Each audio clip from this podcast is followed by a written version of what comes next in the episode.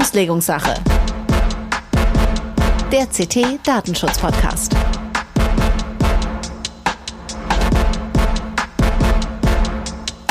Hallo und herzlich willkommen in der Auslegungssache heute mit Episode 70. Mein Name ist Holger Bleich, ich bin Redakteur bei CT, dem Magazin für Computertechnik. Und wir zeichnen auf am 30.08.2022. Den findigen Zuhörerinnen und Zuhörern wird auffallen, dass wir das äh, ein bisschen früher machen als sonst, dass wir also eine Woche Vorlauf haben. Das liegt daran, dass äh, der zweite Stammpersonalteil dieses Podcasts, nämlich Jörg, äh, nächste Woche im Urlaub ist und dass wir gedacht haben, wir ziehen die Folge jetzt mal vor, weil wir jetzt auch ein Thema hier besprechen möchten, was jetzt auch nicht so zeitkritisch ist. Und äh, in das Thema einführen kann ja Jörg dann gleich. Ich halte mich da mal zurück. Hallo Jörg, wie geht's dir? Ja, mir geht's prima. Ich äh, sehe einen Urlaub am Ende der Woche und das macht mich ganz glücklich. Und ähm, ein Urlaub am Ende des Podcast-Tunnels. Ja, ja, genau. Aber Folge 70, ja, immerhin schon. Das äh, macht mich ein wenig stolz. Ich glaube dich auch, Holger. Und ähm, wir haben heute ein schon angekündigtes Thema. Und zwar hatten wir ja vor, ich glaube, sechs Folgen ähm, Herrn Dr. Daniel Sandvoss zu Gast und haben, mit, haben mit ihm damals über äh, Datenschutz in der Verwaltung gesprochen und sind tatsächlich dabei auf die Idee gekommen, dass ähm, wir doch auch dringend mal über Datenschutz an den Schulen sprechen müssen. Und da haben wir uns einfach gesagt, laden wir Daniel nochmal ein. Hallo Daniel, herzlich willkommen. Ja, hallo ihr zwei. Ich freue mich total, dass ihr mich nochmal eingeladen habt, dass ich nochmal wiederkommen darf und wir heute über ein Thema sprechen können, das mir ja ganz besonders am Herzen liegt. Datenschutz und Schule. Genau. Daniel, ja, das ist ja dein Leid-Magen-Thema eigentlich, ne? hatten wir ja schon mal im Vorgespräch gesagt. Das könnte man so sagen, ja. Aber Jörg, wer ist denn Daniel überhaupt? Ja, wer ist denn Daniel eigentlich? Ich glaube, ich würde Daniel einfach noch mal kurz vorstellen. Ähm, vielleicht hat ihn jemals ja damals verpasst. Ähm, Daniel ist von Haus Jurist. Ähm, er lehrt aber seit 2010 am Niedersächsischen Studieninstitut und an der HSVN, Daniel HSVN habe ich nicht mehr auf dem Schirm, Hochschule für Verwaltung in Niedersachsen. Hochschule für Verwaltung in Niedersachsen äh, und ist dort äh, Dozent für ähm, Rechtswissenschaften in den Bachelorstudiengängen und im Masterstudiengang. Sein Schwerpunkt äh, in der Lehre ist im Bereich Datenschutz und Digitalisierung und er ist im Bereich Digitalisierung auch nochmal besonders tätig, hat er die Leitung des Instituts für Digitalisierung und Datenschutz ähm, ID2 übernommen und ähm, ist auch in dem Bereich regelmäßig sonst als äh, Fortbildungsreferent tätig. Und einer der vielen Gründe, weswegen wir ihn eingeladen haben, ist, dass er eine Dissertation geschrieben hat zum Thema Datenschutz in der Schule. Mann, Daniel, das passt ja wie, wie gegossen. Wie, das wie fast angegossen. so, als hätte es sein müssen. Genau. Bevor wir uns diesem Thema wenden, zuwenden, würde ich aber vorschlagen, wir kommen noch mal kurz zum Bußgeld der Woche.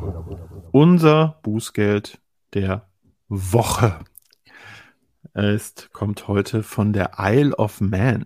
Was fand ich irgendwie schon mal so äh, ganz interessant. Wer die Isle of Man, ähm, wie ich vorher nicht im Detail kennt, es ist eine britische Insel und es gibt tatsächlich einen eigenen Angemessenheitsbeschluss für die Isle of Man. Gerade vorher nochmal nachgeschaut. Ähm, also ein, äh, es ist ein, ein sicherer Datenschutz-Drittstaat. Und die Isle of Man hat ein Bußgeld ausgesprochen gegen eine Manx Care Limited. Und zwar ein gar nicht so geringes äh, Bußgeld, ungefähr 200.000 Euro. Ähm, ausgesprochen von der Isle of Man Information, vom Isle of Man Information Commissioner. Und es ging ähm, darum, dass ein, dieses Gesundheitsunternehmen ein unverschlüsseltes Dokument mit Gesundheitsinformationen verschickt hat. Und zwar geschickterweise an über 1870 Empfänger per E-Mail. Also es ging darum, es sind äh, Patientendaten verschickt worden und das ist wohl versehentlich statt an den Patienten oder statt an einen Empfänger irgendwie an, an knapp 2000 verschickt worden, was per se nicht so ganz gut ist.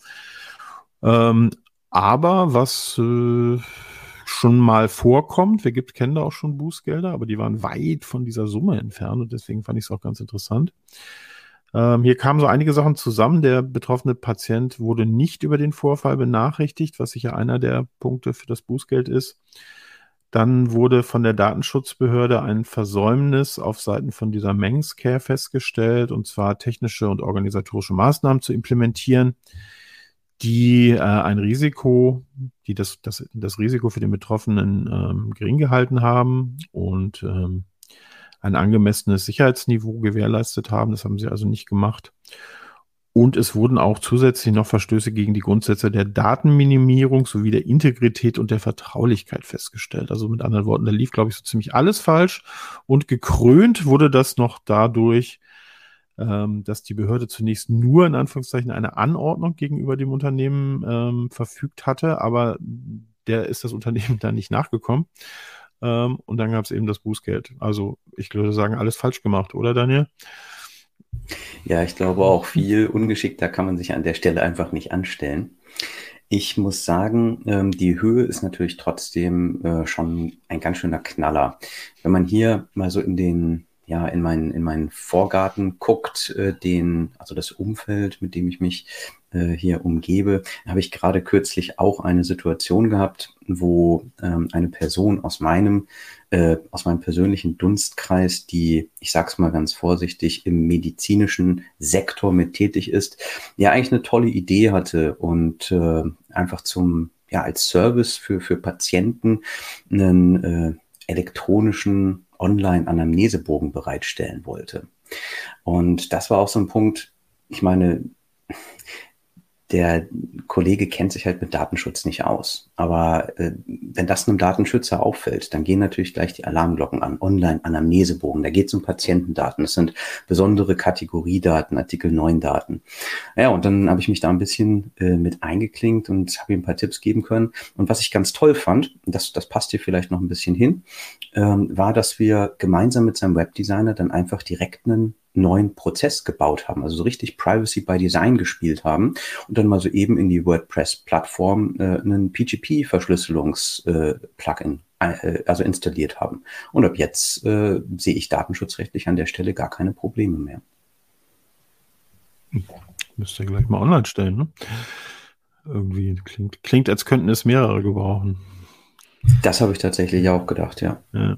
Aber also wir machen das übrigens nebenbei bemerkt, ähm, äh, das passt jetzt vielleicht nicht hundertprozentig zum Thema, aber ähm, wir machen das jetzt zum Beispiel intern auch so, was unseren Whistleblower-Schutz angeht, wenn, äh, wenn dort Mails über das Webfrontend oder wenn da Informationen über das Webfrontend abgelegt werden, dann gehen die an die äh, an den entsprechenden bearbeitenden Redakteur. Allerdings auch äh, werden die von der Plattform so ähnlich wie bei euch wahrscheinlich dann auch Daniel PGP verschlüsselt und äh, nur ich habe den Schlüssel und kann diese Mails, äh, diese Nachrichten dann tatsächlich lesen und die werden dann auf äh, am Webfrontend selbst sofort äh, vernichtet. Ne? Das heißt, die Informationen liegen dann nur bei mir und äh, so verschlüsselt, dass nur ich sie entschlüsseln kann. Das sind ja, so kleine, auch, auch unternehmensinterne Kniffe, um auch im Unternehmen, finde ich, Daten schützen zu können äh, äh, gegen unberechtigten Zugriff. Und ein richtig schönes Beispiel für Privacy by Design. Das stimmt, wobei man natürlich sich überlegen muss, wann braucht man das wirklich. Ne? Bei den Beispielen braucht man es. Ähm, ich denke jetzt bei einer normalen Unternehmenskommunikation äh, wäre mir das ein bisschen overkillig. Aber natürlich Beispiele gibt es genug und ähm, wir haben mal eine Anfrage bekommen, ob wir mal eine Sendung machen wollen äh, zu E-Mail. Und da habe ich gesagt, das, das Risiko möchte ich nicht eingehen, weil äh, wir wahrscheinlich ziemlich schnell zu dem Ergebnis kommen, dass E-Mail grundsätzlich überhaupt nicht zulässig ist und wenn dann nur so, dass man es kaum noch handhaben kann. Also ähm, ganz, ganz schwieriges und äh, ich kenne auch keine einzige wirklich tiefergehenden Artikel über E-Mail und DSGVO. Es passieren ähm, zumindest wahnsinnig viele Fehler. Ne? Also ja. äh, die klassischen Beispiele sind natürlich, die ja auch immer wieder mal mit Bußgeld belegt werden, ähm, die großen offenen Verteiler, klar. Ähm, wo E-Mail-Adressen in, in, die Welt rausgeblasen werden. Aber wenn dann, wenn es dann hier um, um noch äh, Artikel 9 Daten geht, die, die versendet werden, unverschlüsselt, das ist natürlich über mehrere tausend, an mehrere tausend Empfänger, das ist natürlich wirklich krass. Also ich habe mir dieses Unternehmen nochmal ganz kurz angeguckt, nur die Kennzahlen, den Umsatz habe ich nicht gefunden, ehrlich gesagt. Deswegen ist natürlich auch schwer, was zur Bußgeldhöhe zu sagen. Ne? Vielleicht haben die ja einen exorbitanten Umsatz, wer weiß. Aber sieht jetzt nicht so aus, weil auf LinkedIn zumindest sind sie gelistet und unter der Kategorie 11 bis 50 Mitarbeiter, also nicht, nicht gerade riesig. Ist ein äh, pharmazeutischer Hersteller von Generika irgendwie, keine Ahnung. Hm, vielleicht sind sie sehr erfolgreich. Hm. Aber das vielleicht. werden wir vermutlich nicht herausfinden heute. Aber etwas heraus, oh Mann, was für ein toller Übergang. Aber etwas herausfinden heute können wir vielleicht über das Thema Datenschutz in der Schule. Kann ich bitte mal ein kleines Lob für diesen tollen Übergang äh, bekommen, Holger? Es gibt, ein, es gibt einen anderen Podcast, den ich sehr gerne höre, 93, die verteilen regelmäßig Preise für gelungene und misslungene Übergänge. Ich werde dich mal einreichen. Ja, das ist schön. Ja, unser Thema heute Datenschutz in der Schule. Hm, ich bin, äh, habe keine schulpflichtigen Kinder jemals gehabt. Ähm, Holger, du schon. Äh, Daniel, deine Kinder sind, glaube ich, noch nicht in der Schule. Oder doch? Doch, doch. Wir haben gerade das zweite diesen Samstag eingeschult.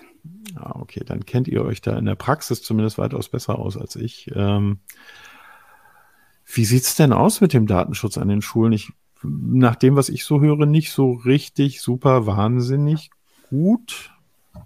Daniel? Ich finde das ein ganz schön jetzt, hast du, jetzt, jetzt, hast du, jetzt hast du den 15 Minuten Monolog von Daniel angetriggert. Jetzt bin ich mal gespannt. Ja, na, ich versuche das jetzt mal äh, prägnant äh, auf den Punkt zu bringen. In meinen Augen, Datenschutz an Schulen in Deutschland ist ein Trümmerhaufen. Ein Trümmerhaufen, oder stellen wir es uns vielleicht sogar noch etwas bildhafter vor, wie so ein Bauklötzchenturm, der eigentlich eingerissen ist, der da, äh, der da vor einem liegt. Und das Problem ist, wir haben keine ordentlichen Baumeister. Das heißt, es fehlen die Menschen, die äh, dieses, dieses Baupuzzle zusammensetzen und ein halbwegs funktionierendes Gebäude draus machen. Na, das geht halt wirklich los dabei, dass der Verantwortliche, in der Regel die Schulleitung, gar nicht so richtig weiß, dass sie verantwortlich ist dass sie gar nicht wissen, was sie tun müssen, die Schulleitung, dass keine Datenschutzdokumentation vorliegt, kein Verzeichnis der Verarbeitungstätigkeiten geführt wird. Und für mich ein ganz kritischer Punkt für die Prozesse, also die Verarbeitungstätigkeiten, einfach keine Risikoanalysen flächendeckend durchgeführt werden. Das heißt, die wissen gar nicht, wie gefährlich das ist, was sie da teilweise tun. Und wenn wir diese Grundsituation nehmen und dann einfach mal äh, in das Szenario hineinkatapultieren, in dem wir sind, nämlich äh, millionenfache Datenverarbeitung betroffenen Zahlen und dann noch ganz viele von denen minderjährig, also besonders schutzbedürftig, dann habe ich echt großen Schmerz. Und das war für mich eine der Hauptmotivationen, in dem Bereich eben auch in die Forschung einzusteigen und dort auch eine Dissertation zu schreiben. Äh, das klingt ungefähr so, wie ich es mir vorgestellt hätte. Ähm, fangen wir mal an beim Anfang. Also was ich schon mal interessant finde, ist verantwortliche Stelle ist in der Regel die Schule, obwohl ja die Schule, wenn sie nicht ähm, privat, also Privatschulen lassen wir nicht mal aus, ne? wir sprechen hier nur über die staatlichen Schulen, äh, ist sie ja keine juristische Person in der Regel. Aber sie ist trotzdem verantwortliche Stelle. Ja. Also die Schule, vertreten durch die Schulleitung, sind nach ganz einhelliger Auffassung äh, für die allermeisten Verarbeitungstätigkeiten, die im schulischen Kontext anfallen, auch Verantwortliche im DSGVO-Sinne. Ne, das heißt, der schwarze Peter liegt fast immer bei den Schulleitungen. Die wissen das. Und wie viele wissen das? ich sagen. Ja, also ich, ich tue was dafür, dass immer mehr das erkennen und wissen können. Ne? Wir haben mhm. im Juli eine Fachtagung zum Thema Datenschutz, Informationssicherheit und Urheberrecht an Schulen veranstaltet. Jörg war dankenswerterweise mit äh, großer Expertise im Urheberrecht auch dabei als Referent. Und dort habe ich einfach, haben wir Schulleitungen, äh, Lehrkräften, Schulverwaltungspersonal, Schulträgern äh, ein bisschen erklärt, warum sie im Datenschutz überhaupt drin sind, wer den Hut auf hat und was sie grundsätzlich zu tun haben. Und da gab es ganz schön hängende Gesichter. Ja, das habe ich live vor, vor Ort gesehen. Also ich, ich fand es übrigens großartig, mal wieder nicht über Datenschutz reden zu dürfen, sondern mal wieder über Urheberrecht seit Jahren. Ähm, aber ich habe mir so ein paar Sachen abgehört und habe ich gedacht, uh, das ist aber heftig, was, was hier von den Lehrern gefordert wird. Ähm, das ging jetzt so nach meinem Verständnis auch weit äh, über das hinaus, was man so im Unternehmen fordert. Aber äh, das können wir uns gleich mal im Detail anschauen. Noch eine ergänzende Frage. Ihr habt jetzt die Verantwortlichkeit, haben wir geklärt, im Sinne der DSGVO. Das ist die, äh, das ist die Schulleitung, also normalerweise der Schulleiter, die Schulleiterin, ne, als Person, denke ich mal. Mhm, genau. Ähm, dann ist die nächste Frage, ist es denn auch so wie ein Unternehmen, dass dann ein Datenschutzbeauftragter benannt werden muss? Und muss der aus der Schule sein oder kann der von außerhalb sein? Wie ist das? Ja, grundsätzlich ist das so, dass jede Schule einen Datenschutzbeauftragten, eine Datenschutzbeauftragte benennen muss, völlig richtig. Und da kommen wir auch schon äh, zu einem echten Problem. Denn äh, in der Schule ist es so, dass wir unterschiedliche ähm, finanzielle Mittelverantwortlichkeiten haben. Rein personell betrachtet für das beispielsweise hauptamtliche Lehrpersonal, aber auch für die Schulleitung, äh, ist nämlich das Land. Ne? Also klassischerweise sind ja äh, Lehrkräfte Landesbedienstete. Der sogenannte Schulträger, das sind die äh, kommunalen Körperschaften, also beispielsweise die Städte, die Landkreise, ne, die Kommunen, ähm, sind Träger, äh, sind als Träger verantwortlich für die Sachmittelausstattung. So, und wenn man jetzt mal ein bisschen genau reinguckt, dann wird nirgendwo genau gesagt, ähm, wo der Datenschutzbeauftragte konkret zuzuordnen ist. Denn einerseits könnte man ja hier die Auffassung vertreten, ähm, es ist ja ein Mensch, also vielleicht müsste der vom Land geschickt und besoldet werden. Andererseits aber geht es ja viel auch um die Bewertung von, von Sachverhalten. Er hat eine gewisse äh, vielleicht sogar externe Rolle, eine beratende Funktion, wie wir das alle nach der DSGVO kennen. Und ähm, möglicherweise müsste das beim, beim Schulträger angedockt werden, weil es eine, ein Sachmittelposten ist. Ja, und da ist man sich nicht ganz einig. Ne? Äh, es gibt die, das Szenario, Natürlich, dass mal eine Schule selbst aus, den, aus dem eigenen äh, Personenstamm heraus einen Datenschutzbeauftragten benennt. Teilweise tun das aber auch äh, die Kommunen, also die Schulträger, dass sie dann zentral für die Schulen auf ihrem äh, Körperschaftsgebiet eben einen Datenschutzbeauftragten, eine Datenschutzbeauftragte zur Verfügung stellen, die dann natürlich, da brauchen wir nicht weiter drüber zu reden, häufig sehr überfordert sein werden, ähm, sehr äh, einfach, weil, weil die Fallzahlen viel zu hoch sind. Ne? Wenn dann da 20 Schulen auf dem Gebiet sind, kann man das nicht betreuen. Gleich die nächste Frage zum Thema Sanktionen. Also äh, ich möchte jetzt mal so ein bisschen durchreiten, weil das sind, glaube ich, Fragen, die sehr viel, die sich sehr viele stellen. Also wir reden ja hier meistens von Unternehmen. Als du da warst, Daniel, haben wir auch schon mal viel über, ähm, über Verwaltung gesprochen. Aber wir haben ja in den Schulen auch eine besondere Situation, dass es äh, eigentlich keine für die Landesdatenschutzbehörden keine, keine Sanktionierungsmöglichkeiten gegenüber den Schulen gibt oder außer vielleicht Anordnungen oder wie auch immer. Was, was können denn die Landesschulbehörden tun, um die Schulen datenschutzrechtlich einzuhegen? Ich glaube, du meinst jetzt die Landesdatenschutzbehörden und nicht die Landesschulbehörden. Die, nee, Landesdatenschutzbehörden, habe ich Landesschulbehörden ja, okay. gesagt? Nee, nee, klar. Ja, Versprecher, aber habe ich, haben wir ja direkt hier äh, aufklären können. Ja, äh, das ist in der Tat ein Problem. Ich glaube, ich habe es beim letzten Podcast ja auch schon gesagt. Ähm, ich, ich spreche jetzt mal ausnahmsweise hier für Niedersachsen, ne, weil ich als Niedersachse immer diese Beispiele direkt vor der Nase habe.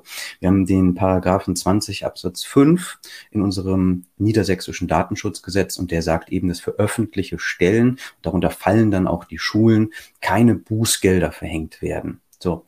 Und ähm, das ist das Grundproblem, weshalb, äh, und, und hier möchte ich noch einmal ein niedersächsisches Beispiel bringen, unsere Landesdatenschutzbeauftragte äh, vor äh, zwei, drei Jahren mal sich hingestellt und positioniert hat und gesagt hat, sie fühlt sich wie ein zahnloser Papiertiger gegenüber diesen öffentlichen Stellen, weil sie eben nicht beißen kann, weil sie dort nichts tun kann, was die wirklich abschreckt. Ähm, das heißt, es steht nur der ähm, übliche Kanon an aufsichtsrechtlichen Maßnahmen bereit, ähm, äh, ver verringert eben um das besonders äh, intensive Bußgeld, was aber meines Erachtens tatsächlich auch Sinn macht, weil wen würde ich mit den Bußgeldern eigentlich sanktionieren, wenn dann Mittel an den Schulen fehlen? Das sind dann wiederum natürlich die Lehrkräfte, die Schülerinnen und Schüler. Äh, deswegen finde ich die Entscheidung oder die gesetzgeberische ähm, Lösung hier tatsächlich auch richtig.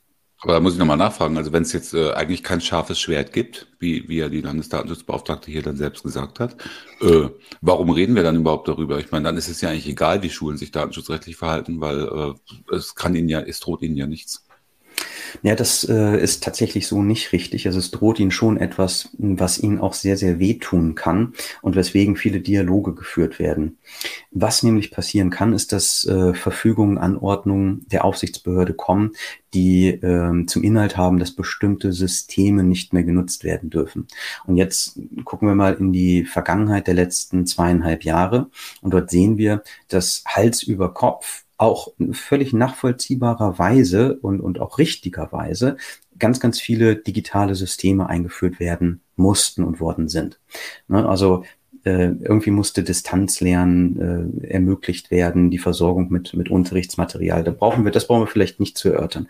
Aber das Problem ist, dass diese Systeme einfach von den Schulen nicht dokumentiert worden sind. Und wir wissen, dass äh, die Dokumentationspflichten nach der DSGVO hier voll durchschlagen und dass nicht dokumentierte Systeme mindestens mal gegen die Rechenschaftspflichten verstoßen. Äh, mit der Folge, dass wir ja äh, eine DSGVO-Nicht-Konformität attestieren müssen.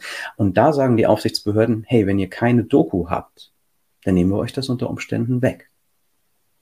Und darüber, darüber wird gesprochen, auch auf Bundesebene im Übrigen. Mhm. Du bist ja jetzt ein großer Fan von Dokus, Dokumentationen, ähm, wie ich weiß, Daniel, die Liebe teile ich nicht so. Ähm, ich, ich würde das eigentliche Problem hier dann tatsächlich eher, gut, das, also da würde ich die Dokumentation als fehlende Dokumentation als vorgelagertes Problem sehen, sondern äh, das eigentliche Problem ist ja die verwendeten Systeme, die ähm, mit hoher Wahrscheinlichkeit eben zumindest datenschutzrechtlich schwierig sind. Ne? Also ich denke da an Teams, äh, ich denke da an Zoom, ich denke da an irgendwelche Cloud-Lösungen. Ähm, und äh, da kommt es ja nicht primär darauf an, dass sie nicht dokumentiert sind oder beziehungsweise man würde bei der Dokumentation wahrscheinlich eh zum Ergebnis kommen, dass es zumindest complicated ist.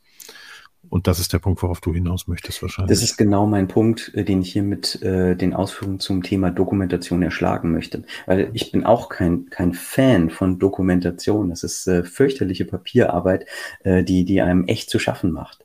Aber ähm, sie erfüllt dann doch tatsächlich in bestimmten Bereichen einen guten Zweck. Wer, alleine der, der Punkt, den ich hier eingangs angesprochen habe, der Überblick über das Verzeichnis der Verarbeitungstätigkeiten, den ich gewinne über das, was ich eigentlich mit Daten tue, ist essentiell wichtig. Und dann muss ich für jede Verarbeitungstätigkeit ja immer eine Risikoanalyse durchführen und dabei merke ich, was zu gefährlich ist. Ich habe gerade letzte Woche einen Anruf bekommen von einer Schulleitung äh, aus Niedersachsen und die sagten zu mir, ja, wir waren im Juli auf, ihrem, auf ihrer tollen Fachtagung, auf dieser Landestagung Datenschutz für Schulen. Und ähm, da haben sie das Thema angesprochen. Jetzt ist bei uns passiert, wir sind gehackt worden.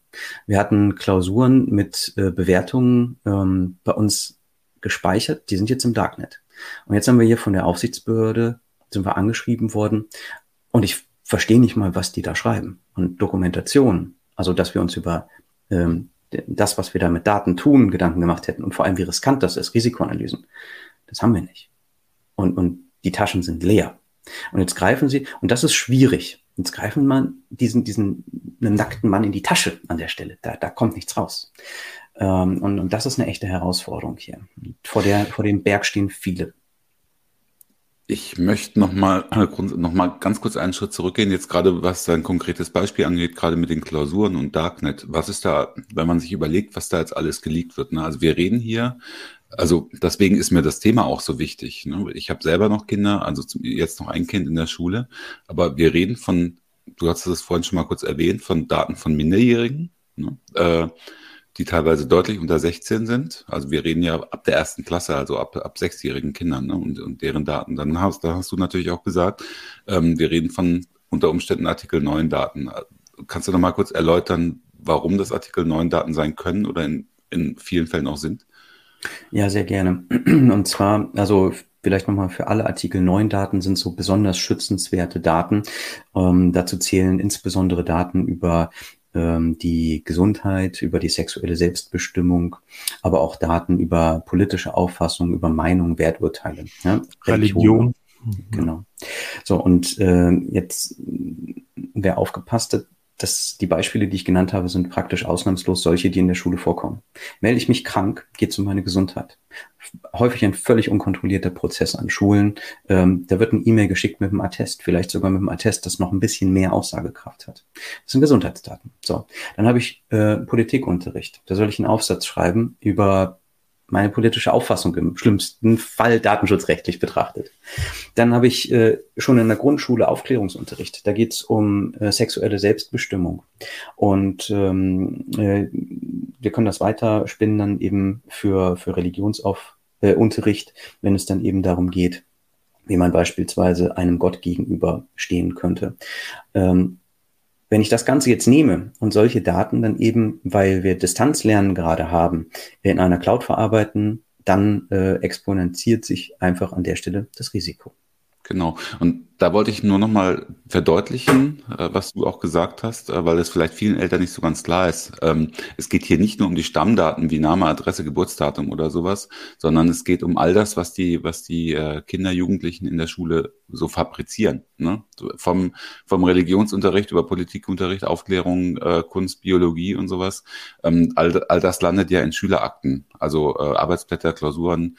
Ähm, ich fand es interessant, ich habe nochmal von der niedersächsischen Landesdatenschutzbeauftragten, die hat eine ziemlich kommentarlose, aber sehr große FAQ äh, online gestellt vor einiger Zeit, äh, für, äh, gerade für, ähm, für Schulleiter, glaube ich, auch in erster Linie, wo sie gesagt hat, was alles beacht, zu beachten ist und beachtenswert ist. Und da sind so Dinge drin, an die hätte ich ehrlich gesagt nicht gedacht. Genau das, was du jetzt gerade auch gesagt hast, Daniel, zum Beispiel Klassenbücher, die entweder, äh, entweder im Klassenzimmer liegen oder auch elektronisch geführt werden, was sie nicht grundsätzlich verbietet. Aber da steht eben genau, was du gesagt hast, stehen zum Beispiel Atteste drin, stehen unter Umständen auch die, der Grund des Ausfalls, des Schülerausfalls drin und lauter solche, lauter Dinge mehr. Also da fällt echt unheimlich viel an Daten an von Minderjährigen.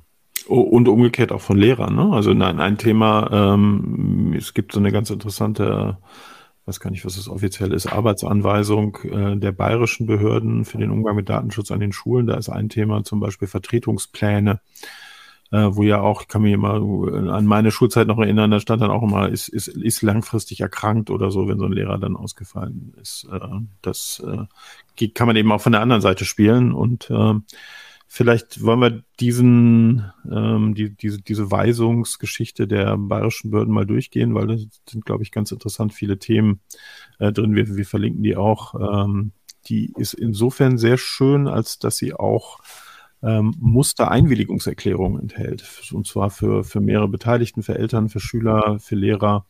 Ähm, fand ich ganz interessant gemacht. Äh, inhaltlich fand ich das sehr, sehr hart, muss ich sagen. Also, äh, aber das können wir ja vielleicht mal so ein bisschen durchgehen. Vielleicht sind die Bayern da auch noch mal härter als die Niedersachsen.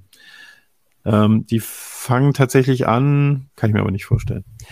Der, die fangen tatsächlich an mit der Veröffentlichung von Kontaktdaten der Lehrer und des sonstigen Personals auf der Schulwebsite. Das ist ja so ein, glaube ich, ein generelles Problem, was nicht nur die, die Schulen betrifft. Ne, da gibt es auch ein europäisches Gerichts, ähm, ja, Gerichtshof für Menschenrechte Entscheidung, äh, die da so Grundlage ist, ähm, die, wenn ich es richtig im Kopf habe, besagt, naja, es müssen nur die das dulden, dass ihr, ihr Bild und ihre Kontaktdaten auf der Website aufgeführt sind, die zwingenden Außenkontakt haben, wenn ich es richtig äh, in Erinnerung ja. habe. Ähm, und ähm, das ist natürlich bei Lehrern eher der Fall, oder? Dass sie einen Außenkontakt haben. Liebe, liebe Eltern schulpflichtiger Kinder, könnte man schon so sagen, oder? Weiß ich nicht, also teile ich tatsächlich nicht uneingeschränkt ähm, diese, diese Auffassung, ähm, weil der Außenkontakt, den eine Lehrkraft hat, meines Erachtens auf die, also zumindest in der Funktion als Lehrkraft, auf die geschützten Bereiche Klasse limitiert ist. Und dafür gibt es dann geschützte Räume. Und gerade davon spricht eben äh, dieses Dokument auch, diese Veröffentlichung äh, der Bayerischen Staatskanzlei.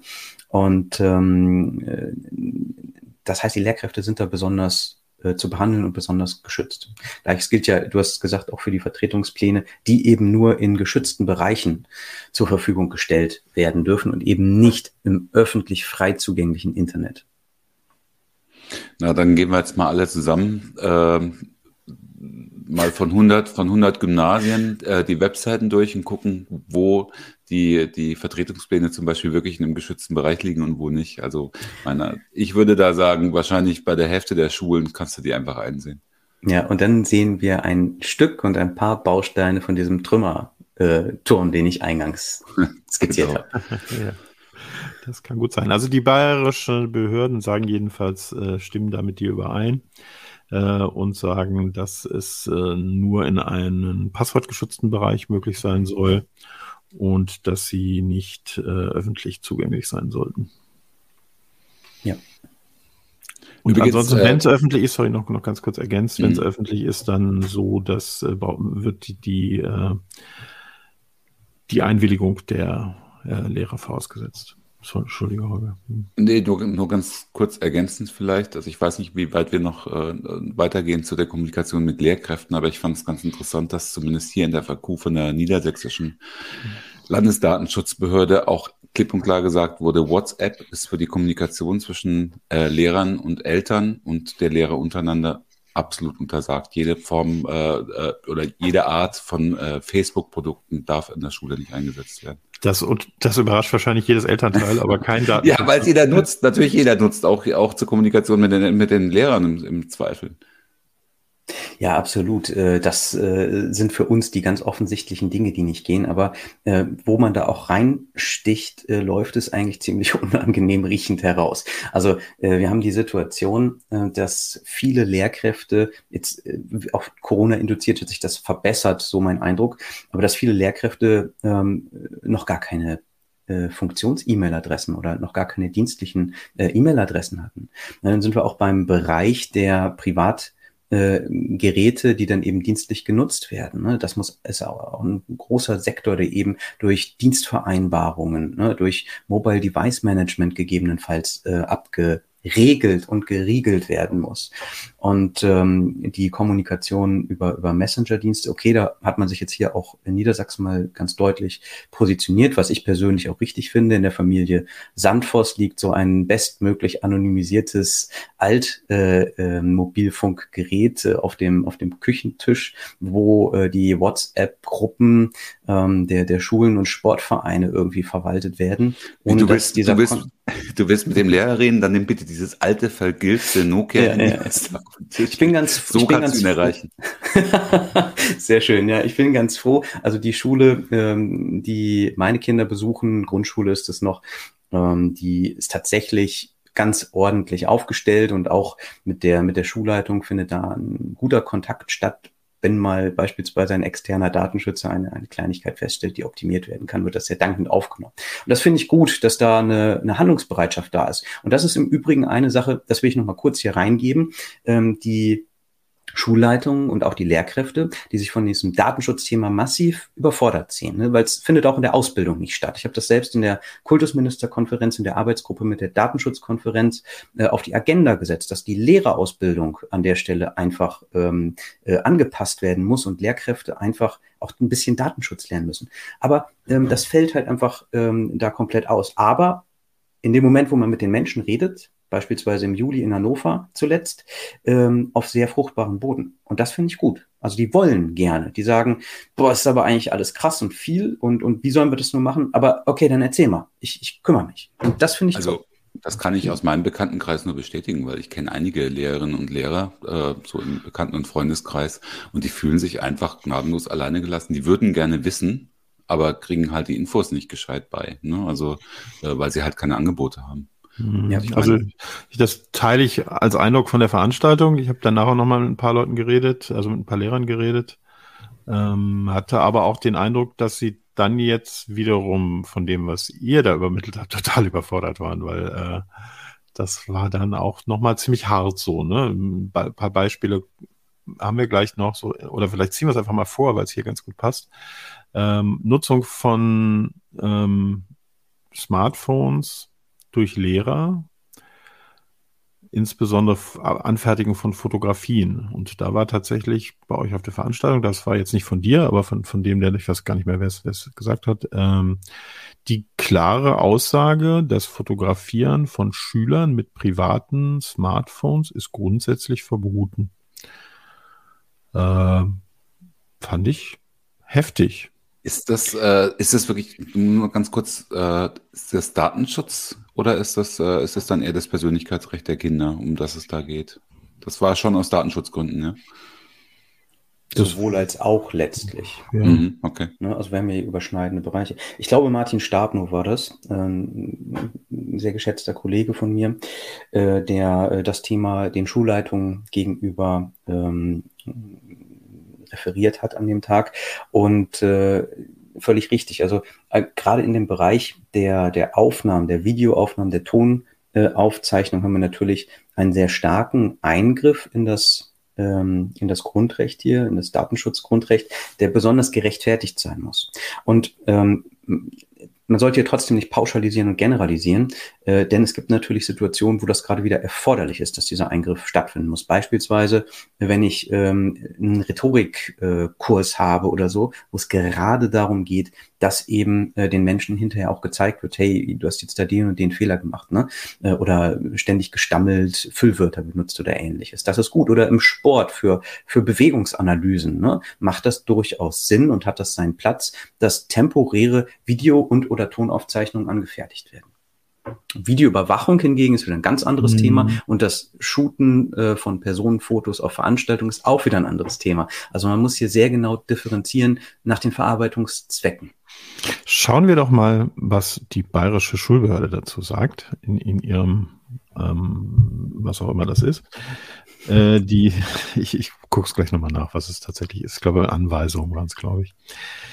Die Anfertigung von personenbezogenen Foto-, Ton- und Videoaufnahmen von Schülerinnen und Schülern und sonstigem Personal ist im Regelfall nicht von gesetzlichen Befugnissen gedeckt und allenfalls aufgrund einer wirksam hinreichend konkreten Einwilligung zulässig.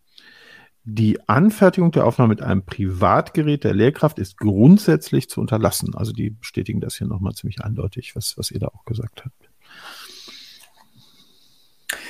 Und dann kommt der ganze Punkt, jetzt hatten wir es hier zwei, dreimal gerade in den letzten Minuten angetickt. Stichwort Einwilligung. Ja, Mhm. äh, ist ein Thema, wir hatten das ja beim letzten Podcast auch schon kurz angesprochen. Ich habe mich ja sehr intensiv mit dieser HPI Schulcloud, der niedersächsischen Bildungscloud beschäftigt und gerade spezifisch hier wieder für, für das niedersächsische Bundesland ähm, war die Situation so gelagert, dass ähm, ja der Plan war, wir machen Schulcloud basierend auf Einwilligungserklärung.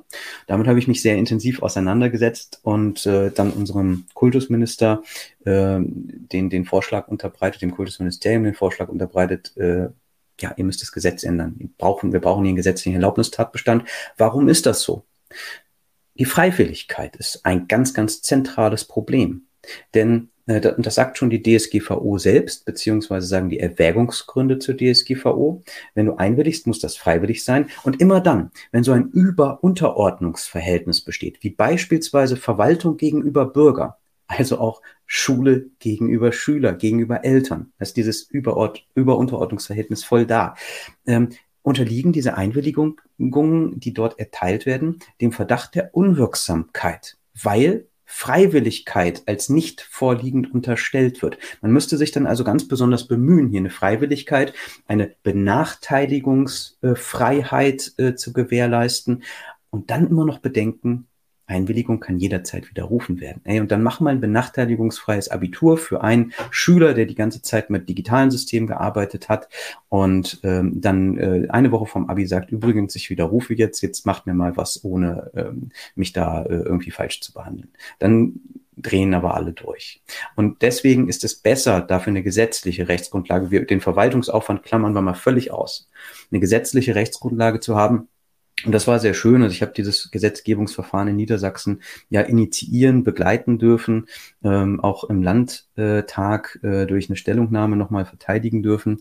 Äh, und das hat elf Monate gedauert. Und dann hatten wir in Niedersachsen eine Rechtsvorschrift, die uns jetzt hier, 31 Absatz 5 Niedersächsisches Schulgesetz ist das, die uns jetzt hier Übrigens drei Monate war die da, bevor Corona einschlug, gut durch die Zeit getragen hat. Und das war ein toller erfolgt. Es war äh, einfach äh, ein gutes Outcome, tolle Teamarbeit an der Stelle, äh, wirklich ein gutes Ergebnis. Aber was besagt die denn jetzt? Also, dass ähm, die Einwilligung nicht vonnöten ist, oder? Genau, es ist ein gesetzlicher Erlaubnistatbestand äh, zur Verarbeitung personenbezogener Daten in äh, oder auf äh, solchen Online- Lern- und Lehrplattformen zu äh, pädagogischen Zwecken, zu Unterrichtszwecken, äh, nicht zu Schulverwaltungszwecken im Übrigen. Da werden keine Noten ähm, äh, oder deckt nicht primär die Verarbeitung von, von, von, von Verwaltungsdokumenten wie äh, Zeugnissen und ähnlichem ab, aber eben diese pädagogischen Zwecke, die sind dort mit erschlagen, so dass man ganz, ganz viel machen konnte bereits auf gesetzlicher Grundlage, ohne eine Einwilligung einholen zu müssen. Und es gibt halt echt Grund, äh, äh, Bundesländer, ich habe das äh, rechtsvergleichend untersucht in meiner,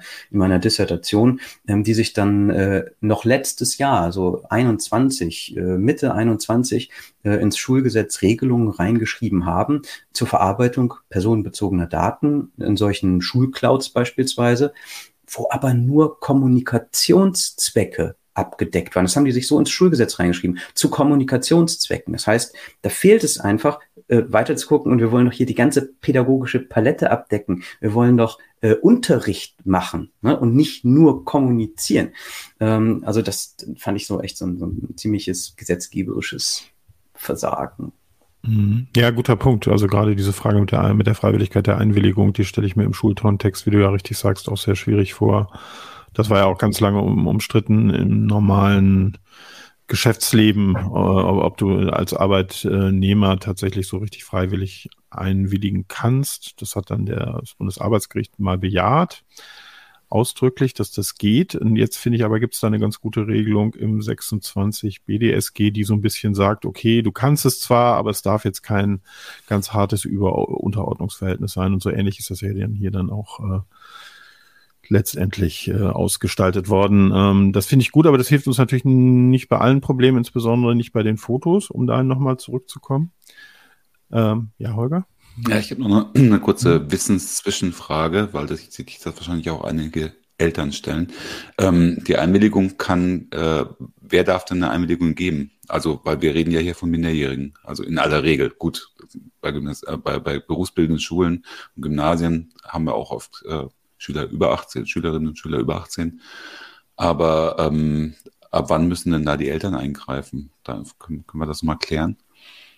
Ja, äh, das ist tatsächlich ähm, in der DSGVO nicht völlig einheitlich geregelt, aber wir haben insbesondere eine Vorschrift, das ist der Artikel 8, der sagt, dass bei Einwilligung in so technische Systeme, ne? also beispielsweise Schulclouds, wenn man es denn bräuchte, ähm, ein, ähm, ein durch das jeweilige Mitglieds, durch die Mitgliedsstaaten festzulegender Alterszeitraum äh, besteht zwischen 13 und 16 Jahren. Die Bayern, glaube ich, haben sich auf 14 äh, äh, eingeschossen und ähm, also es gibt da die ganze äh, Palette.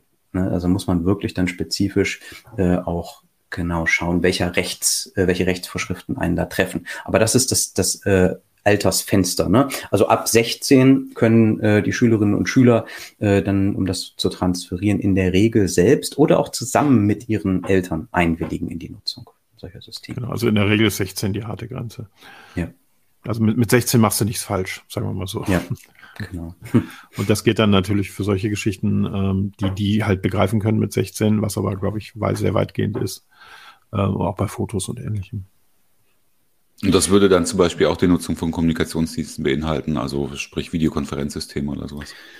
Hm. Gerade darauf ist dieser Artikel 8 meines Erachtens unter anderem auch gemünzt. Ja, mhm. also es geht um Dienste in der Informationsgesellschaft, so sagt eben äh, der, so ist das Tatbestandsmerkmal, das gesetzliche.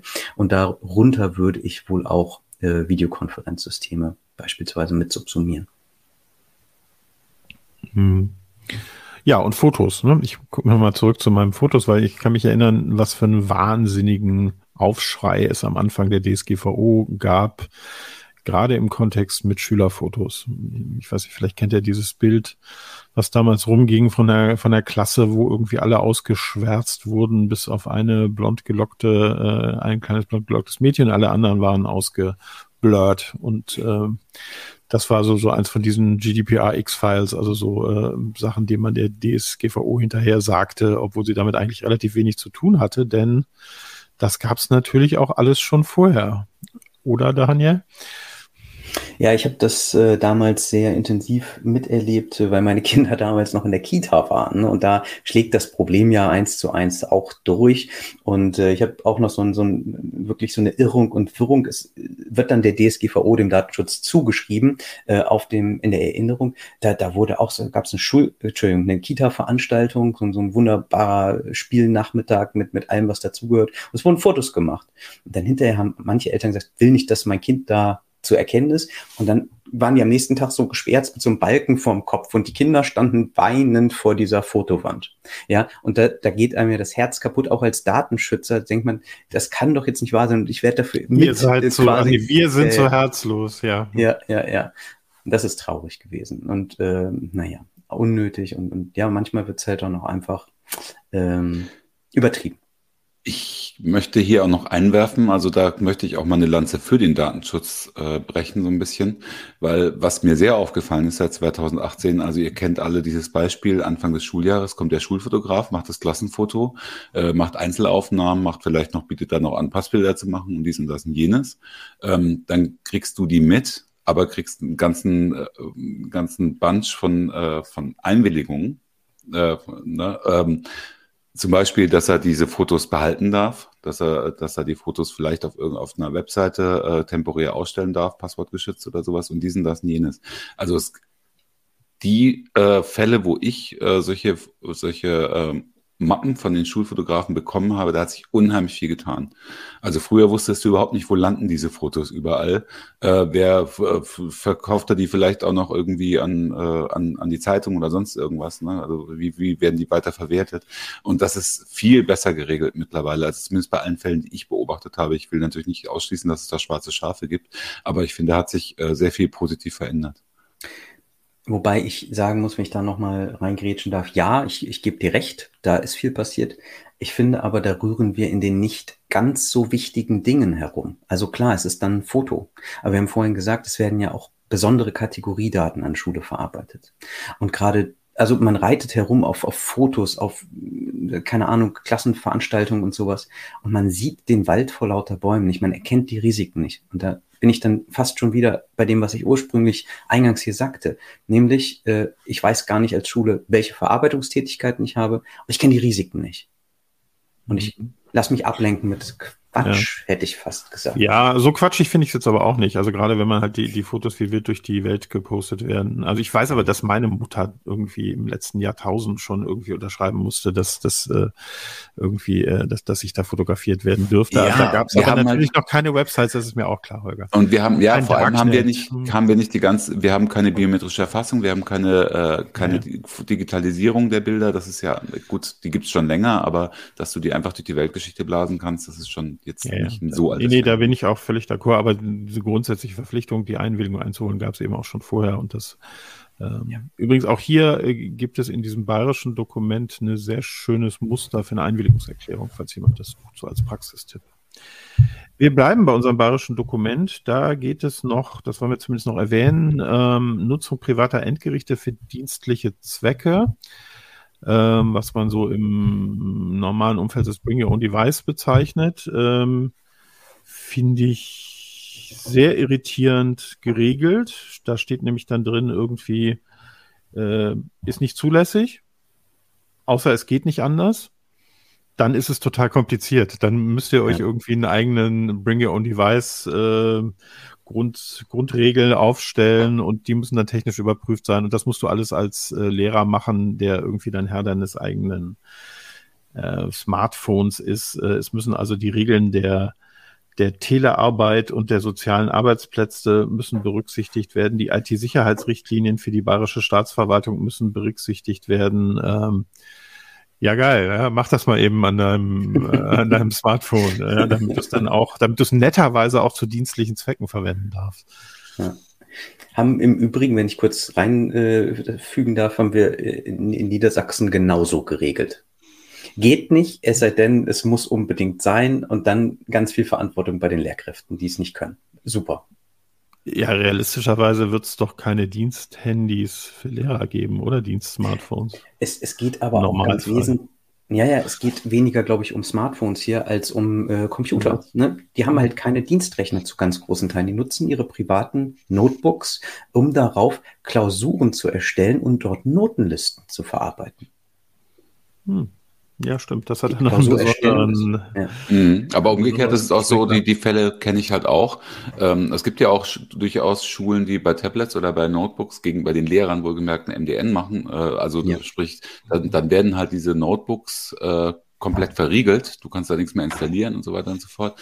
Und da sind die natürlich auch total genervt, was dann darauf rausläuft, dass sie sagen, gut, dann nutzt, also wenn ich jetzt hier nicht mal vernünftig surfen darf, äh, dann, dann nutze ich eben doch mein privates Notebook weiter. Dann hast du der ganzen Sache natürlich auch wieder einen Bärendienst erwiesen. ja. Hm. Da sind wir aber dann schon genau beim nächsten Thema, nämlich IT in den Schulen. Und ich glaube, Daniel, dazu kannst du eine ganze Menge sagen. Äh, das ist doch sicher alles total gut organisiert seiten der Schulverwaltungsträger, weil wir haben ja jetzt irgendwie 2022, die äh, Pandemie ist jetzt schon drei Jahre alt und ich bin mir ganz sicher, dass im nächsten Herbst, wenn es so sein sollte, dass alles ganz toll jetzt eingerichtet ist und ganz toll funktionieren wird, weil der Staat sicher erkannt hat, wie dringend hier Handlungsbedarf war. Richtig? Genau, also dem habe ich nichts hinzuzufügen. ja, ähm, äh, leider nein. Das, ist, das sind ja genau die Probleme, die wir hier auch schon heute mit aufgemacht haben. Ähm, die Schulen haben ganz, ganz schnell viele Systeme einführen müssen. Und das war auch richtig so. Und auch die Datenschutzbeauftragten der Länder haben äh, ganz stark die Augen also, und Hühneraugen zugedrückt das fand ich auch in der Situation durchaus okay, weil wir brauchten schnell Lösungen. Und am Ende war das eine Abwägung, weitere Unterrichtsbeschulung, ne, da sind wir die Juristen, ähm, äh, hohes äh, Gut und dann auf der anderen Seite natürlich informationelles Selbstbestimmungsrecht. Und irgendwie musste man Abstriche machen an beiden Ecken. Okay, aber ganz genau, wir sind jetzt zweieinhalb Jahre ähm, weiter und müssen mal ganz ehrlich sagen, so langsam kann es vielleicht auf diesem Niveau nicht weitergehen. Irgendwo müssen, ich sage jetzt Dokumentationen erstellt werden, mein damit aber insbesondere, es muss sich ein Überblick verschafft werden, was tue ich da genau und wie riskant ist es. Und dann dritter Schritt, technisch-organisatorische Maßnahmen, was muss ich dagegen werfen, äh, um das sicherer zu machen, damit eben nicht dieser Fall X eintritt, den ich gerade hier äh, berichtet habe, wo mich die Schulleitung anruft. Ja? Darf ich, darf ich mal einen Schritt zurückgehen? Wer bestimmt denn eigentlich, welche Schule welche IT bekommt? Wird das zentral vom Kultusministerium festgelegt? Muss jede arme Schule das durch den Physiklehrer entscheiden und installieren? Gibt es da irgendwelche zentralen Services? Wie wird das, sieht das in der Praxis aus? Also zum einen haben wir hier natürlich eine Sachmittelausstattung, so dass der Schulträger zumindest die, ähm, äh, die Mittel äh, dafür bereitstellt und tatsächlich auch beim, ähm, ja, beim, beim Einrichten so ein bisschen helfen soll. Am Ende bleibt dann aber ganz viel bei den, also Entscheidung wird durch die Schulleitung äh, beziehungsweise in, ähm, in den Schulgremien getroffen. Wir brauchen dies, das, jenes. Dann muss geguckt werden, kriegen wir die entsprechenden Mittel dafür. Und äh, dann ähm, muss letztlich natürlich die Umsetzung, die Implementierung dieser äh, Technik auch erfolgen. Also das ist ein selbst, zumindest für Niedersachsen kann ich das ganz äh, deutlich sagen, ein sehr selbstgesteuerter Prozess, ein sehr selbstverantwortlich. Wir haben die selbstverantwortliche Schule in Niedersachsen. Niedersachsen, ähm, äh, so dass dort äh, die Entscheidungen auch an der Wurzel getroffen werden. Aber ist das nicht eine totale Überforderung? Also ich, ich, ich, ja, okay, das war ja, offensichtlich. Also, warum warum sage ich so? Also ich meine, ich will ja jetzt keinen Schulen irgendwie viel ja. unterstellen, aber die IT-Kompetenz in Schulen wird jetzt vermutlich nicht so hoch sein, weil man wahrscheinlich auch nicht so viele hochbezahlte ähm, IT-Sicherheitsspezialisten äh, in der Schule einstellen können, könnte ich mir in meiner Naivität so vorstellen. Also es gibt da, das möchte ich, hier möchte ich eine Lanze brechen. Es gibt da ganz, ganz viele leuchtende Beispiele. Und es gibt brennende Lehrkräfte für das Thema, die wirklich sich aufopfernd äh, über, weit über das erforderliche Maß ähm, äh, des dienstlichen Einsatzes um diese Themen kümmern. Und vor denen möchte ich mich einmal verbeugen und da möchte ich auch ein großes Danke sagen an der Stelle.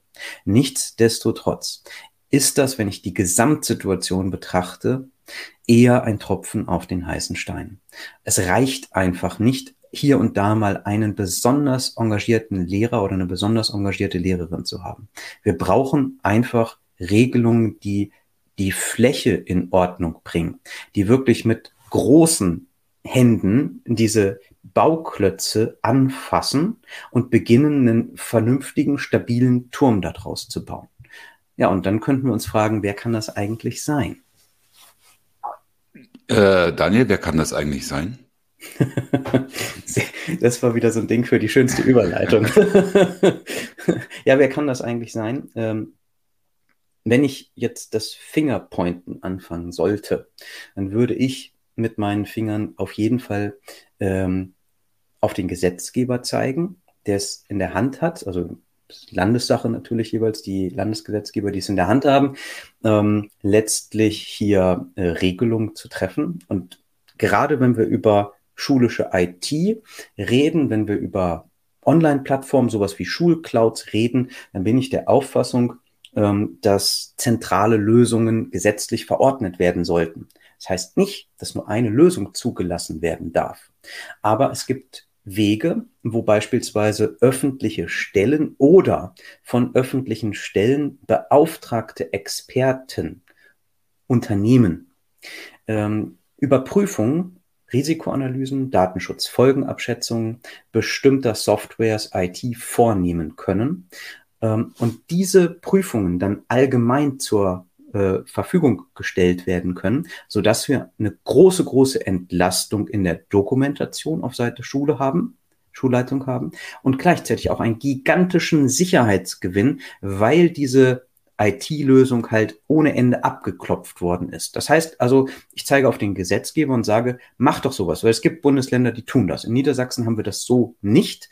Ähm, der niedersächsische Weg sah unter, unter anderem so aus, dass man auf diese HPI Schulcloud, die niedersächsische Bildungscloud gesetzt hat und dort im Übrigen ähm, eine äh, vollumfassende Datenschutzfolgenabschätzung, das sind 25, etwa 25 Einzeldatenschutzfolgenabschätzungen, äh, mit der Aufsichtsbehörde in Abstimmung zusammen erarbeitet, gestaltet hat und immer weiter anpasst. Das finde ich auch einen sehr, sehr guten Weg. Mhm. Das, da geht einmal der Finger hin. Und dann geht weiterhin der Finger aber eben auch ähm, auf das Ministerium, äh, die Kultusministerien, die einfach äh, hier nicht die Augen zumachen dürfen, sondern ähm, den, den Blick weit machen müssen und sagen müssen, okay, irgendwo sind wir doch als Kultusministerium verantwortlich dafür, dass es an den Schulen richtig läuft. Und Status quo ist einfach, es läuft nicht richtig. Das heißt, hier muss eingegriffen werden. Ähm, da muss äh, supported werden ähm, und, und da muss eine klare Hilfestellung erfolgen. Beispielsweise durch zentrale landesweite äh, Fortbildungsveranstaltungen für Lehrkräfte, Fortbildungsreihen für Schulleitung. Das wäre für mich wiederum ein sehr, sehr sinnvoller Ansatz. Du hast ja vorhin schon mal kurz erwähnt, dass du selbst auch äh, bisweilen in der Kultusministerkonferenz bist, das heißt in der länderübergreifenden Konferenz der Kultusministerien. Ähm, wir haben ja das Problem halt, äh, Problem in Anführungszeichen, dass wir eben föderal organisiert sind äh, in der Bundesrepublik. Ähm, aber vielleicht kannst du mal ein bisschen, kannst du kurz erwähnen oder darfst du es nicht, ich weiß es nicht, ähm, wie die denn so ticken. Sind die Streiten die sich dann da über die richtigen Lösungen? Reden die überhaupt über, äh, darüber, dass man vielleicht auch länderübergreifend einheitlich äh, mal irgendwie IT-Lösungen für die Schulen äh, überlegen könnte oder so? Oder ist es wirklich, dass die da alle ihr eigenes Süppchen kochen wollen auch? Ähm, ja, also ich darf äh, Niedersachsen in dieser Arbeitsgruppe der Kultusministerkonferenz und der Datenschutzkonferenz vertreten, tue das ehrenamtlich und ähm, ohne interner auszuplaudern, ähm, wird dort sehr konstruktiv über Lösungen nachgedacht. Ähm, nichtsdestotrotz ist das ein Gremium mit sehr hoher Flughöhe, sodass die, der Praxisschmerz, wie ich das jetzt mal nennen möchte, also die im Stich gelassene Schulleitung mir damit unter ein bisschen zu, zu schnell äh, hinten runterfällt. Also da, wo wirklich die Hilfe, die Unterstützung ankommen muss, sehe ich das noch nicht immer so. Ähm, da es sich um eine, äh, also im konkreten Untergremium, in dem ich dort äh, vertreten bin, äh, eben um eine Arbeitsgemeinschaft von Kultusministerkonferenz und Datenschutzkonferenz handelt, wird dort unter anderem darüber diskutiert, wie man äh, damit umgehen kann, ähm, dass viele Systeme nicht dokumentiert sind und die Datenschutzbeauftragten sagen, hey, wir müssen euch das unter Umständen wegnehmen. Ne? Das ist also äh, der, der Schmerz, der Druckpunkt, der unter anderem auch diese, ähm, diesen Dialog ausgelöst hat. Und ich finde den Dialog gut. Es müssen nur halt dann auch irgendwie Taten folgen. Ne? Das ist äh, meine Forderung an der Stelle. Ja, jetzt sagst du ja, du hast ähm, ähm, ja auch die Entwicklung der HPI Cloud, also der, der, der Schulcloud. Ähm, das ist jetzt wieder so eine so eine Insellösung, die nicht in allen Bundesländern zum Einsatz kommt. Aber ähm, könnte man sich dann vorstellen, dass irgendwann mal sowas dreut, äh, dass es auch länderübergreifende Lösungen gibt, die dann vielleicht äh, von der Leistungsfähigkeit auch die, die immer noch äh, weit eingesetzten Tools wie Zoom und das von Jörg angesprochene Teams oder Office 2, äh, Microsoft 365 ablösen könnten? Oder kommen die Schulen davon nie weg? Also erstmal ist es halt Ländersache. Das heißt, das macht das schwer. Aber wir haben ein tolles Beispiel, eine regelrechte Vorbildwirkung hier. Denn bei dieser ähm, HPI Schulcloud, Schrägstrich hier bei uns Niedersächsische Bildungscloud, handelt es sich um Open Source Software. Ja? Und ähm, momentan wird eben äh, diese Lösung in drei Bundesländern im Verbund genutzt und man arbeitet zusammen. Man teilt sich die Investitionen, die Mittel, die Kosten und profitiert halt äh, gemeinschaftlich davon. Das sind das außer Niedersachsen? Welche beiden anderen Länder sind das? Äh, Thüringen und Brandenburg. Ah ja, okay. Ja. Also das finde ich schon, äh, das finde ich sehr gut und das ist ein Ansatz. Aber es ist schwer. Also ich saß da auch häufig äh, mit drin äh, oder irgendwie mit dazwischen und äh, dieser Trilog zwischen den Ländern in dem Fall ist dann auch nicht immer ganz einfach. Dann schalten sich drei unterschiedliche Landesdatenschutzbeauftragte ein, die unter Umständen unterschiedliche Auffassungen zu bestimmten Rechtsfragen haben. Was? Naja. Das kann doch gar nicht sein. Doch, doch, ehrlich, Jörg. Nein. Das äh, nimmt mich jetzt mit. Äh, ja, ich glaube, wir hatten den, den Überblick sind wir eigentlich schon ganz gut durch. Ne? Gibt es noch ein Thema, was wir vergessen haben, was wir in dem Kontext unbedingt ansprechen sollten? Also ich will. Ähm, Irgendwas, was ich als Eltern, was euch als Eltern noch besonders nervt, zum Beispiel? Naja, also. Also es ist ja schon ein bisschen äh, eine, eine äh, Entschuldigung, Holger. Äh, nee, sag du erstmal als genervte Eltern. Als genervte Eltern, wie ich sagen, äh, die Eltern sind halt äh, also das Thema Datenschutz an den Schulen wird halt so verkauft, als dass es einfach nur ein Störfaktor ist und nervt teilweise. Ne? Und äh, was immer so ein bisschen außer Acht gelassen wird, finde ich, ist auch der Umgang der Schüler untereinander mit dem Thema Datenschutz, weil äh, alles, was wir hier besprechen, wir reden hier hochtrabend von, äh, von DSGVO und Bestimmungen und so weiter. Äh, die Schüler untereinander ähm, nutzen Insta, nutzen WhatsApp, nutzen alle möglichen anderen Kommunikationssysteme, nutzen äh, TikTok und äh, die scheren sich einen Dreck um Datenschutz, ganz ehrlich gesagt. Ne? Und was da, was und bei den Schülern untereinander an Datenschutzverstößen äh, passiert, das, das ist, äh, find, findet in der Öffentlichkeit eigentlich kaum, kaum statt, finde ich. Und das sind die wesentlich gravierenderen Dinge. Vielleicht sollte man auch mal in die Schulen gehen und da vielleicht ein bisschen, aber auf irgendeine positive Art und Weise ein bisschen für Datenschutz sensibilisieren. Das hast du ja ein paar Mal gemacht auch, ne? wenn ich mich richtig erinnere. Ja, ja, aber ich habe auch, ich habe genau, aber ich habe mich dabei trotzdem eher an Eltern gerichtet und habe ihnen gesagt, was sie ihren Kindern bitte, bitte ein bisschen mit auf den Weg geben können im sorgsamen Umgang mit Kommunikationstools zum Beispiel. Das ist so ein Thema, das mir natürlich auch persönlich ganz doll am Herzen liegt, gerade als Vater von zwei Kindern. Ähm, wie bringe ich denen bei, verantwortungsbewusst mit den eigenen Daten und dann eben den Diensten, die das da gibt und, und dann irgendwann den Endgeräten umzugehen. Äh, große Herausforderung. Ich würde an der Stelle trotzdem noch einmal sagen wollen, genervte Eltern, und ich bin das selbst auch, ähm, ja, die sind da, aber die sind nicht das Hauptproblem und denn sie sind genau wie die Schüler, die Schülerinnen und Schüler und die Lehrkräfte eigentlich Kollateralschaden wieder an der Stelle. Ähm, die, die eigentlichen Probleme sind wirklich, dass man, ähm, dass man konkret wirklich äh, sich befassen muss mit den Systemen, die eingesetzt werden an den Schulen und dass die Risiken minimiert, erkannt und minimiert werden müssen. Und dann geht ganz viel ähm, in die richtige Richtung und würden wir ganz viele Kühe vom Eis bekommen. Äh, und, und das ist eigentlich der Appell, den, den ich nochmal hier wirklich zum Ausdruck bringen möchte, verschafft euch einen Überblick darüber, was ihr konkret tut. Und dann lasst euch mal erklären, wie Risikoanalyse geht. Und dann verschafft euch einen Überblick über die Risiken, die da bestehen. Und dann lasst euch erklären, wie technisch-organisatorische Maßnahmen funktionieren. Die dienen nämlich der Risikoreduktion. Und dann überlegt mal, ähm, wie ihr diese äh, Sachen, diese, diese Gefährdungslagen in den Griff bekommt. Und dann passiert es auch nicht so schnell, dass die Klausurergebnisse mit den Korrekturhinweisen im Darknet landen. Aber das ist das nicht, ist das, kann ich total gut nachvollziehen, aber ist das nicht eigentlich schon per se eine Überforderung der Schulen, wenn man dafür kein äh, entsprechendes Personal hat? Müsste es nicht eigentlich das Ganze eher viel zentralistischer ähm, vorgegeben sein, dass man halt sagt, ähm, dass äh, ja, das sind die, das sind die Sachen, die kannst du, die, die, die du benutzen kannst. Ich meine, den, den Schulen da eine weitestgehende Selbstständigkeit zu geben, ist ja eine nette, nette Geschichte, aber äh, pff, äh, ob das sinnvoll ist und zielführend, würde ich jetzt mal nach unserem Gespräch ein bisschen, äh, ein bisschen bezweifeln. Also wäre es nicht sinnvoller, wenn vielleicht sogar gut, ich glaube, wir haben uns ein bisschen verrannt mit dem Föderalismus im Schulsystem, aber wenn zumindest wenigstens das Land sagte, das ist hier die Ausstattung, die dürft ihr verwenden, die haben wir geprüft, dafür haben wir Folgenabschätzungen gemacht und das könnt ihr jetzt bitte verwenden. Und hier sind übrigens auch die Fachleute, die zu euch kommen und das zu installieren, oder ist das total naiv?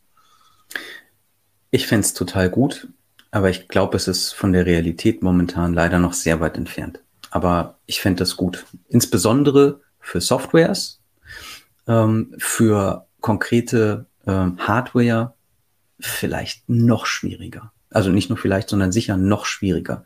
Für Softwares, für Dienste, ähm, für, für äh, Systeme eher möglich und ähm, total wünschenswert. Das ist das mit diesem Fingerzeig auf den Gesetzgeber, der gefälligst Regelungen schaffen soll, damit zentral bestimmte Softwares ja freigegeben werden ja, zur Nutzung damit die sich dort weniger Gedanken machen müssen, weil die Softwares schon ziemlich sicher sind.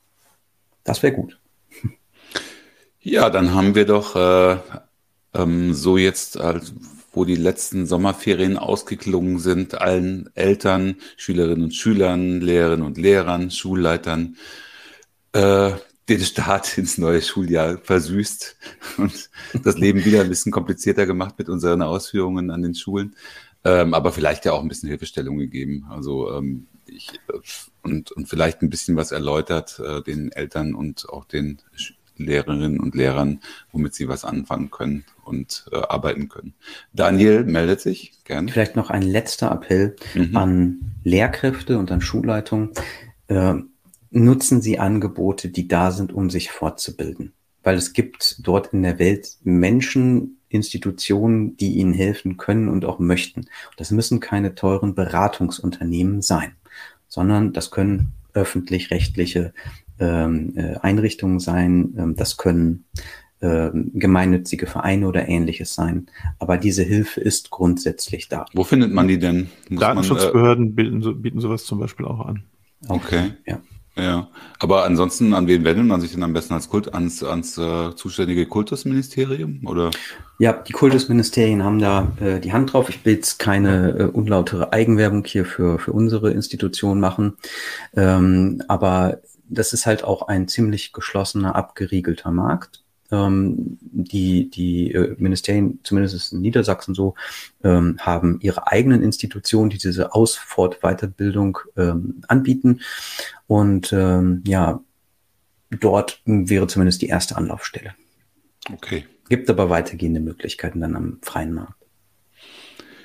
Gut, das ist doch ein guter Appell, ein konstruktiver Appell zum Ende dieser Episode 70. Ähm, ich möchte nämlich abschließen mit den Hinweisen auf unsere Kontaktmöglichkeiten. Ihr erreicht uns per Mail äh, unter auslegungssache.ct.de. Im Web findet ihr uns unter ct.de slash Auslegungssache. Auf Twitter haben wir immer noch kein eigenes Handle und äh, müssen wir vielleicht mal überlegen. Ach so, und vielleicht noch eine, eine Frage in die Runde mal, in die zuhörenden Runde. Ähm, Jörg und ich hatten überlegt, mal einen Twitter-Space aufzumachen äh, um, um äh, mit euch ins Gespräch zu kommen und vielleicht ein bisschen Feedback einzusammeln und äh, vielleicht auch Fragen zu beantworten. Ähm, vielleicht schreibt ihr uns äh, auch mal einfach Ideen, äh, auch Themenideen dafür ähm, per Mail oder, oder auch äh, ins, ins Forum zu dieser Sendung. Oder überhaupt, ob ihr das für eine gute Idee findet. Genau. Also mir wird's gefallen. Ich, ich hätte da mit Sicherheit so viel Spaß dran. Vielleicht können wir das irgendwie im Herbst mal machen. Oder Jörg? Ja, Das, wir werden es einfach mal ausprobieren. Notfalls Genau. unterhalten Holger und ich uns auch Gott sei alleine. Das, äh, wenn, Da erzählt Jörg halt ein bisschen von seinem Urlaub. genau. Wir können über Fußball reden. Fußball geht immer. Und Katzen. Katzen. Und vielleicht dieses Datenschutz. Gut. Ja, vielen Dank, Daniel. War wie immer sehr interessant und spannend und wir haben einiges mitgenommen und viel gelernt. Ich habe viel gelernt. Also vielen, vielen Dank, Daniel. Ich danke euch, dass ich kommen durfte. Hat mir viel Spaß gemacht. Wieder. Gerne wieder. Und dann bleibt uns eigentlich nur noch zu sagen, schützt schützt eure eure Daten. Daten. Tschüss. Tschüss. Danke euch. Tschüss.